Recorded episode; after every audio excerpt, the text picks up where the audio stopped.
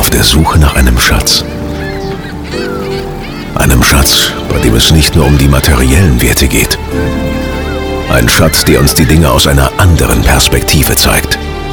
Manchmal muss man tiefer gehen, um die Dinge zu verstehen.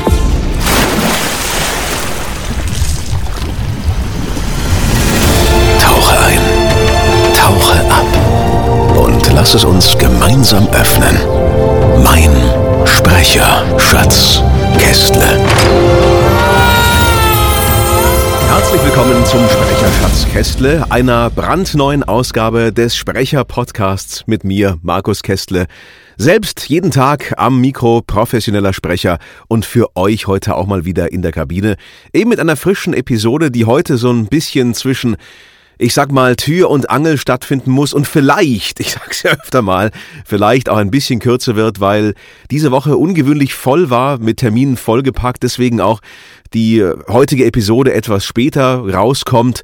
Normalerweise schaue ich ja, dass ich so mal Mittwoch, spätestens Donnerstag die, die neue Ausgabe dann hochlade, aber heute wird es eben ein Freitag wegen A der verkürzten Woche und B, weil ich auch nächste Woche mal eine kleine Mikropause mache, also mir mal eine Woche Pause vom Sprechen gönne und dadurch hat sich alles so ein bisschen verschoben und der Kalender wurde recht voll gefüllt und deswegen, wie gesagt, heute ein bisschen später die aktuelle Ausgabe. Aber besser spät als nie. Und das ist ja auch mit solchen Projekten wie eben einem persönlichen Podcast und eine Sache, das soll ja auch kein, kein Zwang in dem Sinn werden, sondern ein, ein Angebot an euch und äh, es macht nur dann auch mir Spaß, wenn ich es eben locker flockig aus der Hüfte schießen kann und es nicht eben dann in Zwang und in Arbeit in Anführungszeichen ausartet.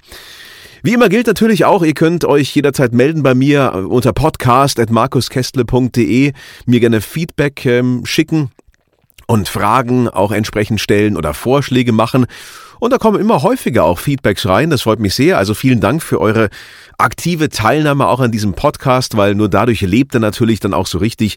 Nur wenn wir dann so interagieren und dann auch Fragen kommen und die ich beantworten kann, dann wächst das Ganze und dann macht das ja auch für beide Seiten mehr Spaß, als wenn das nur so eine Frontalunterrichtsgeschichte ist äh, und ich nur der Sender, aber nicht der Empfänger bin. Ja? Also vielen Dank dafür.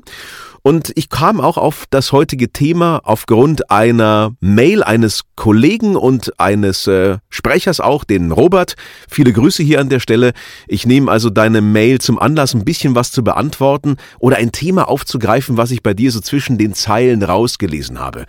Das eine war, wie entwickelt man sich im Grunde genommen weiter und was kann man tun, eben um seine sprecherischen Fähigkeiten zu verbessern, sei es eben durch weiteres Coaching oder immer wieder Übungen, um sich selber auch kritisch zu beleuchten, das ist sehr wichtig, aber auch ein bisschen auf das Thema, worauf ich heute eingehen will, wie ist eigentlich so eine Lernkurve zu beurteilen, wie fühlt sie sich eigentlich an? Und da möchte ich euch ein Modell heute mal näher bringen, was mir persönlich sehr viel gebracht hat, weil man manchmal dazu tendiert, vielleicht ein wenig zu hart zu sich selbst auch zu sein. Und ähm, da kann man auch mit Self-Care, wenn man das so nennen möchte, auch viel erreichen, um einfach da ein bisschen, ja, ein bisschen einfach gnädiger mit sich selbst zu sein, ja.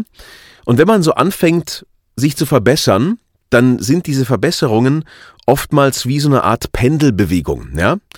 Also man investiert sehr viel Energie, um das Pendel in die eine Richtung zu bewegen, jetzt beispielsweise ähm, einen Dialekt herauszutrainieren oder die phonetischen Regeln vollkommen sicher anzuwenden, also nicht König, sondern König und sowas. Ja, also diese ganz normalen phonetischen Grundregeln, um die Hochsprache entsprechend zu beherrschen. Oder um später zum Beispiel mal, das kam auch so bei ihm so ein bisschen, bisschen raus, ähm, wenn man so festgelegt ist auf eine Schiene, bei mir ist zum Beispiel so, ich bin halt nun mal von meinem Stimmvolumen und von meinem Stil natürlich häufiger eben meistens als off gebucht, mache viel Station Voice, viel Trailer und dann kommt vielleicht auch mal so der Gedanke in einem hoch, ja, aber ich kann doch noch viel mehr leisten und warum werde ich denn immer nur für diese eine Sache gebucht und ich möchte doch mal zeigen, was ich kann und so weiter. Investiert man sehr, sehr viel Energie sehr viel und dann kommt erstmal nichts zurück. Das heißt, man muss erstmal das Pendel in diese eine Richtung bewegen, bevor es sich dann wieder ausschwingen kann. Und was dann oft mal passiert, wenn man sehr viel an einem bestimmten Thema gearbeitet hat, sei es Phonetik, sei es äh, Ausdruck, sei es einfach besondere Formate, also sei es irgendeine spezielle Haltung, die man noch nicht so richtig drauf hat und die man einfach drauf haben möchte, dann ist es so, dass man es oft dann übereifrig angeht. Das heißt, das Pendel schlägt eigentlich zu weit zurück und man hat im Grunde genommen so eine Art Überperformance-Modus. Also man, man tendiert dann zu deutlich zu artikulieren. Man tendiert dazu dann vielleicht sogar zu viel reinzulegen, sagen, du mach mal ein bisschen reduzierter, das ist jetzt fast zu viel gewesen. Also man bemüht sich sehr stark, dann diese eine Sache richtig gut hinzubekommen und merkt dann gar nicht, dass man overpaced, würde man sagen, ja, dass man einfach über das Ziel vielleicht hinausschießt, schießt und dann diese Lockerheit auch ein bisschen fehlt. Also die Lockerheit im Sinne von, ich bin selbstbewusst, ich weiß, was ich kann, ich weiß auch, was ich nicht kann. Ich bin mir meiner eigenen Leistungen bewusst und kann im Grunde genommen ganz, ganz locker in die Session reingehen. Ich möchte mal ein Beispiel aus meiner persönlichen Erfahrung erzählen. Da ich eben mehr für die etwas tieferen, kernigeren, markigen Sachen gebucht werde, sind so Sachen wie eine Rolle in einem Spot oder auch mal synchron oder sowas eher selten an der Tagesordnung.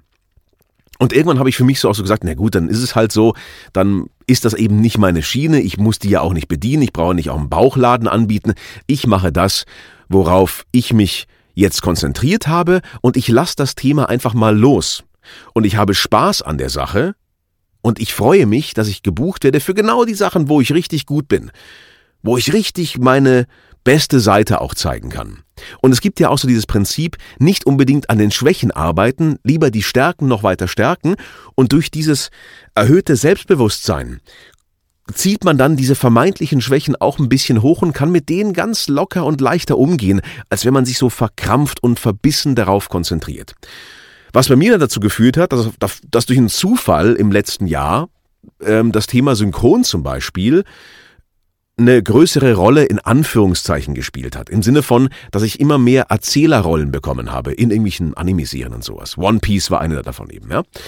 Und das hatte ich überhaupt nicht auf dem Schirm. Ich habe es nicht forciert. Es kam dann durch meine durch mein Netzwerk im Grunde genommen. Sagen, hey, du wärst da super drauf und, und äh, probieren wir es doch mal. Und da das eben für mich so ein wunderbarer Einstieg war, dann einen Erzähler zu machen und ich dann eben auch nicht super synchron sein musste, ja, sondern einfach im Grunde genommen das machen konnte, was mir liegt, halt nur in einem anderen Umfeld, wo man auch wieder neue Leute von sich vielleicht auch begeistern kann und auch von denen was dazulernen kann, hat sich das ganz organisch ergeben. Und dann kamen kurz danach auch andere Sachen. Dann haben wir halt ein paar Rollen mal gemacht, unter anderem auch zum Beispiel in einem Werbespot oder in einem, in einer Kampagne für einen, ja, einen, wie soll ich sagen, einen Hersteller von kleinen Plastikblöcken mit Nippeln obendrauf, die man stapeln kann. Ihr wisst, was ich meine, ja? Ähm, wo es dann hieß, ja, kannst du eigentlich einen italienischen Akzent? Ich so, ja, kann ich. Ähm, ja, du machst heute irgendwie so einen, so einen, so einen Pizzabäcker und ähm, der, der brennt gerade die Pizzeria ab und so. Aber mit Akzent und sowas, ja, und gespielt und wie auch immer. Und ich hätte mir das vor vielleicht fünf Jahren nicht so zugetraut, aber durch diesen Background, ich, dass ich wusste, ja, ja, ich habe sowas schon mal gemacht, sowas ähnliches, und ich weiß, wie das läuft, konnte ich das ganz locker bedienen, obwohl es überhaupt im Grunde genommen niemals meine Expertise war. Was ich damit sagen will, ist, manchmal muss man den Sachen auch Zeit und Raum geben und soll auch mal warten, bis das Pendel wieder ausschwingt, dass man seine innere sprecherische Mitte vielleicht, nenne ich so, wiederfindet und sagt, okay, ich habe jetzt da sehr viel gearbeitet, ja, und habe da alles reingelegt und ich will das jetzt unbedingt und dann ist genau der Punkt, wo es nicht funktioniert. Genau dann ist es so, dass das total in die Hose geht. Wo man sagt, ich habe das so viel trainiert und ich habe mit meinem Coach gearbeitet und es kann doch nicht sein, dass ich das immer noch nicht hinbekomme manchmal brauchen die Dinge einfach seine Zeit, sich auch wirklich in diesen komischen grauen Zellen und Gehirnwindungen da oben festzusetzen. Und manchmal ist das alles Entscheidende, zumindest für mich habe ich das so festgestellt, einfach die Lockerheit und die Spaß, den die Spaß, ja, sehr gut, super. Ähm, und der Spaß einfach am Mikrofon. Jetzt war ich heute gerade auch wieder beim Synchron und habe dann äh, Ensemble gemacht. Im Grunde genommen denkt man sich, ja, der, der Markus, der irgendwie da hier äh, Markenstimme für ganz viele Sender ist und so, der macht Ensemble. Ja, warum nicht? Ich mache das, weil, es mir Spaß macht und aber nicht, weil ich mir erwarte, jetzt dann auf einmal dann da auch ganz dick und ganz fett einzusteigen. Ja, da dann fahre ich hin, mache ein paar Ensemble-Takes, mache ein paar Erzähler-Takes und mache von dem ein bisschen was. Und das reicht mir. Das ist für mich vollkommen wunderbar und es hat sich ganz organisch ergeben. Nochmal zur Frage, äh, auf die Frage vom Robert zurückzukommen, der gemeint hat, ja, wie kann ich meine Kunden davon überzeugen, dass ich noch andere Facetten habe, die ich auch gerne mal zeigen würde. Meine Antwort darauf ist die, eigentlich kannst du sie nicht davon wirklich überzeugen. Man kann nur weitermachen, an sich selber arbeiten und natürlich immer wieder regelmäßig die Demos aktualisieren und zu zeigen, hey, was kann ich eigentlich? Aber dass man jetzt aktiv einen Kunden davon überzeugen kann, zu sagen, der dich so in der Schublade vielleicht abgespeichert hat, ist, glaube ich, recht schwierig. Glaube, man kann es natürlich proaktiv mal sagen, hey, pass auf, ich mache auch sowas echt super gerne und es würde mich freuen, wenn wir das probieren könnten. Aber da muss auch das passende Projekt da sein. Da muss auch, sage ich mal, dass äh, die ganze Konstellation stimmen, dass die Stimmfarbe gewünscht ist und dass man auch vielleicht einen Kunden hat und man sagt, ja, das kann ich mal ausprobieren. Da, da äh, lege ich mir kein Ei oder sowas, ja. Weil es oft so ist natürlich, dass es auch um Sicherheit und Produktionssicherheit geht manchmal. Ja, dass man weiß, okay, wenn ich da so ein Projekt habe, dann möchte ich auch jemanden, bei dem weiß ich ganz genau, der kann das wunderbar liefern und das sitzt auf Anhieb und passt perfekt, ja. Und dann braucht man ja vielleicht mal so einen gewissen Vertrauensvorschuss, den man dann einzahlt, in dem Fall, wenn man eben nicht unbedingt jetzt immer für diese Rollen gebucht war oder für diese spezielle Farbe, die dann da gewünscht ist, ja. Also meine Antwort auf diese Frage ist vielleicht, einfach locker bleiben, weitermachen, mit Leidenschaft das verfolgen, was man machen möchte, aber nicht verkrampfen und nicht versuchen, es zu erzwingen, weil das geht meiner Ansicht nach äh, immer in die Hose. Also wenn man versucht, das unbedingt zu wollen, dann ist meistens, ähm, ja, verkrampft man innerlich und dann klappt es meistens ohnehin nicht. Oder es kommt eben zeitverzögert. Das ist, glaube ich, der, der wichtigste Punkt. Einfach locker bleiben, locker die Sachen weiter verfolgen, an sich arbeiten, aber mit Spaß, mit Freude und vor allem mit einer gewissen Grundzufriedenheit und Grundlockerheit, ja? So, das ist so meine Botschaft des heutigen Tages. Äh, nächste Woche, wie gesagt, wird wahrscheinlich die Episode ausfallen, weil ich einfach mal mir eine Mikropause gönne. Vielleicht mache ich eine kurze zwischendurch und probiere mal mein mobiles Equipment und mache vielleicht ein Thema draus. Also irgendwie der Sprecher im Urlaub, ja, hatte ich ja auch schon gesagt mit ähm, Equipment, aber vielleicht auch mit dem Thema, was für ein Urlaub ist denn an sich eigentlich cool oder was könnte man sich auch in der Zukunft vorstellen, wie könnte das funktionieren? Und äh, auch am Ende wie immer der Hinweis an euch, wenn ihr noch weitere Fragen habt, dann immer gerne her mit euren Mails an podcast.markuskestle.de. Und damit soll es heute auch gewesen sein. Eine, wie gesagt, etwas kürzere Episode heute einfach aufgrund der Tatsache, dass die Woche sehr vollgepackt ist und ich gleich wieder weitermachen muss jetzt. Ähm, aber ich wollte mir es trotzdem nicht nehmen lassen, die Episode hochzuladen und freue mich aufs nächste Mal und wünsche euch eine ganz tolle Zeit und bis ganz bald.